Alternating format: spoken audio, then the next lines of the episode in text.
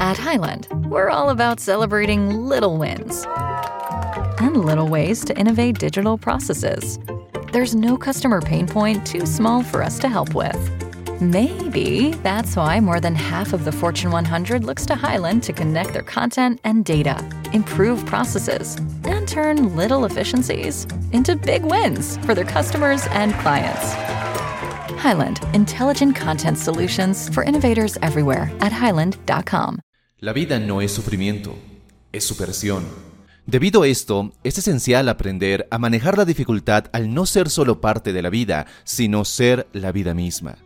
Una de las lecciones más fuertes que puedes aprender para convertirte en el hombre que estás destinado a ser es que el hierro no se calienta para ser lo más débil, se calienta para forjar acero. Así también nuestra persona, cuerpo, mente y espíritu, solo puede ser moldeado por el cambio, la incomodidad y dificultad. Saber cómo manejar la dificultad es lo que diferencia a un hombre que se derrumba por un evento y otro que se potencia por el mismo. Si reflexionamos sobre esto, nos daremos cuenta que los momentos felices no son los más importantes, sino aquellos momentos no tan favorables. Es decir, esos momentos difíciles, esos momentos que requieren de coraje, esos momentos son los que más cuentan en nuestra vida. Para entender la tercera regla de la masculinidad, debemos recordar que la felicidad no es algo que se encuentra, sino es algo que está al alcance de nosotros en todo momento. Ahora mismo puedes estar feliz y satisfecho, o infeliz e insatisfecho. La pregunta no es cuál de estas dos opciones es posible, sino cuál quieres. La dificultad es la que te forja, la que da forma a tus metas, la que te enseña lecciones creadas especialmente para ti. Siempre y cuando no te detengas, siempre y cuando te sigas levantando, cada paso que des será un nuevo aprendizaje. Aunque a veces no lo parezca, toda acción tiene su recompensa cuando se mira atrás con reflexión. Si lo vemos de esta manera, o ganas o aprendes. No hay pérdida. Si fallaste en algo, tu meta ahora es descifrar el por qué, o dónde estuvo esa falla para que eso no te vuelva a ocurrir. El fracaso no es más que una forma de corrección, es una forma de saber que algo estaba haciéndose mal, una modificación necesaria para poder triunfar. Para aprender a manejar la dificultad, primero tienes que saber que todo es aprendizaje, tanto lo bueno como lo malo. Los buenos resultados son recompensas y los malos, correcciones. Todo evento en tu vida es combustible para tu aprendizaje. Y una vez más, todo es aprendizaje. Muchos filósofos intelectuales y hasta la misma Biblia nos dice que la mejor meta de la vida es la sabiduría, la cual es capaz de conducirnos a esa dicotomía que perseguimos en la vida, satisfacción y felicidad. Ser lo mejor que puedes ser, siempre tanto física, mental y espiritualmente. Manejar la dificultad no tiene sentido si no nos ayuda a autorrealizarnos. El significado de la vida es que tiene que ser vivida. Palabras del gran Bruce Lee. Pero, ¿vivida para qué? Para aprender. Cuando te das cuenta que estás aquí para aprender, ya no hay nada que temer, nada puede derribarte, tomas toda experiencia pasada o futura y la ves desde un plano mucho más alto. No la ves como algo bueno o algo malo, sino la ves como lo que es, una experiencia, aprendizaje en su estado más puro. Ante toda situación adversa, pregúntate, ¿qué es lo que la vida quiere enseñarme? Y es verdad, la experiencia tiene métodos de enseñanza poco ortodoxos, algunos muy duros. Pero también es la mejor forma de aprender. Si bien vivimos en la era de la información, el mejor aprendizaje aún sigue siendo la experiencia, aunque a veces venga acompañada de ese ingrediente infaltable, el dolor. Pongámonos un poco filosóficos. ¿Te has preguntado por qué nuestra sociedad no evoluciona? Es decir, si todos tomáramos el dolor no como una forma de vengarnos, sino de reflexionar y como ese combustible de progreso que es el aprendizaje, nuestra sociedad sería diferente. Y sí, lo sé, suena una sociedad cuasi perfecta, pero nuestra realidad es que la inmensa mayoría de personas no actúan de esa manera, buscan la revancha por lo que se les ha hecho, aun cuando esto no haya sido de manera intencionada. Alguien que se te cruza en el camino cuando conduces sin poner la luz direccional, una chica que solo te dice que te ve como amigo, la interminable fila de clientes que te sacan de quicio, Es difícil seguir las palabras de Cristo, ama a tu prójimo como a ti mismo. Sí que lo es. Pero ¿a qué voy con todo esto?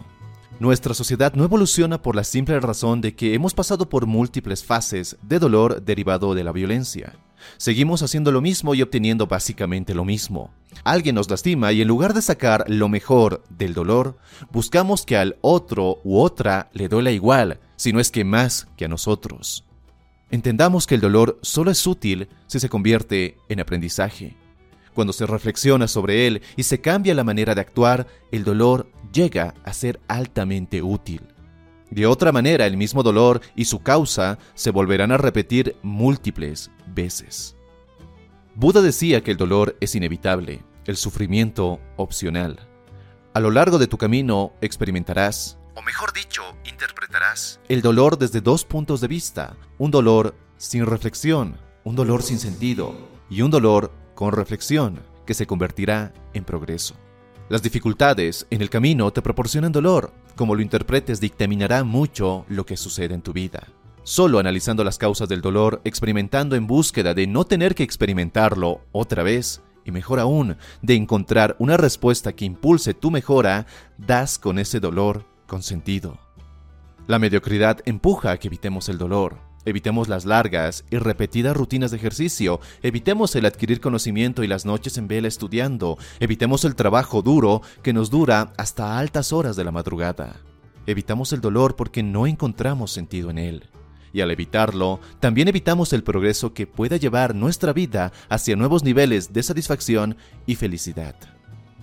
De nuevo, el dolor es inevitable, el sufrimiento opcional. Sí, yo también soñaba con una vida perfecta, sin problemas, sin dificultades, sin mayores contratiempos y donde todos mis deseos fueran satisfechos con una absoluta facilidad. Y podemos seguir soñando con ello, hasta que recordamos que somos humanos y la vida se mueve con otras reglas. Lo único que nos toca aceptar de la vida es la no permanencia o impermanencia. Por más incómodo que sea, por más que nos duela aquello que estamos viviendo ahora, esto también pasará. Para bien o para mal, nada perdura para siempre, incluyendo, claro, la dificultad. Como muchas otras cosas en la vida, esta es una realidad reconfortante que a veces se nos olvida. Si de algo está hecho la vida, es de cambio, lo que muchos filósofos bautizaron como impermanencia.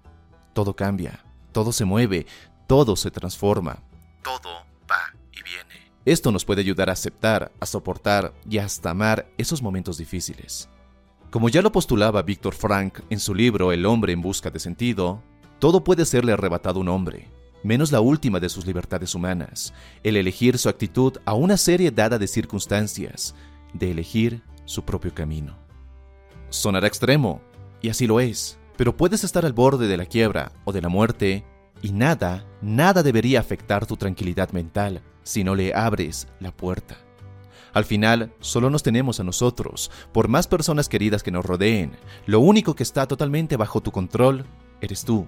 Solo eres dueño de ti mismo. Así que acepta la permanente impermanencia, acepta que es parte de tu vida y mejor aún, acepta que no puede afectarte si no le dejas hacerlo. La dificultad es parte del camino, es parte del juego, un reto que al igual que en los videojuegos, hace el camino más interesante, más divertido y retador. Así que solo nos queda seguir jugando, siendo mejores en el juego y levantándonos cada vez que caigamos. Los estoicos tienen una regla que de hecho es una de las máximas de esta filosofía. Enfócate en lo que puedes cambiar e ignora lo que no. Siguiendo esta regla no existe nada que pueda secuestrar tu felicidad. Puedes ir tras aquello que quieres y no hay manera que sucumbas a la depresión o desesperación. Solo así podrás vivir tu propósito, convertirte en quien eres y quién quieres llegar a ser. ¿Recuerdas la película Rocky Balboa? Si lo haces, también recordarás estas palabras. Ni tú, ni yo, ni nadie golpea más fuerte que la vida, pero no importa lo fuerte que golpeas, sino lo fuerte que pueden golpearte. Y lo aguantas mientras avanzas. Hay que soportar sin dejar de avanzar. Así es como se gana. Las dificultades son batallas, batallas que a veces ganarás, otras perderás. Pero una batalla perdida no quiere decir que perdiste la guerra. Mientras sigas vivo, hay mucho por hacer. En cierta forma me gusta pensar que el fracaso no existe, ya que solo fracasarás cuando renuncies, cuando digas, hasta aquí. La mentalidad que quieres desarrollar es la de continuar, sin importar lo que sea. Quieres desarrollar ese coraje en estado puro. Un hombre puede caer mil veces, pero mientras siga levantándose, no ha perdido. Recuerda, los ganadores nunca se rinden y los que se rinden nunca ganan. Si hay algo que define a un hombre es su carácter. Tu carácter es lo que dicta lo que harás y lo que no harás. Tu carácter es lo que determina cuáles son tus prioridades. Si la comodidad es tu prioridad, no hay mucho que pueda decirte. Si tu prioridad es ser más que ayer y menos que mañana, entonces te pido que sigas firme en tu camino para convertirte en el hombre que estás destinado a ser. Gracias por ver este video.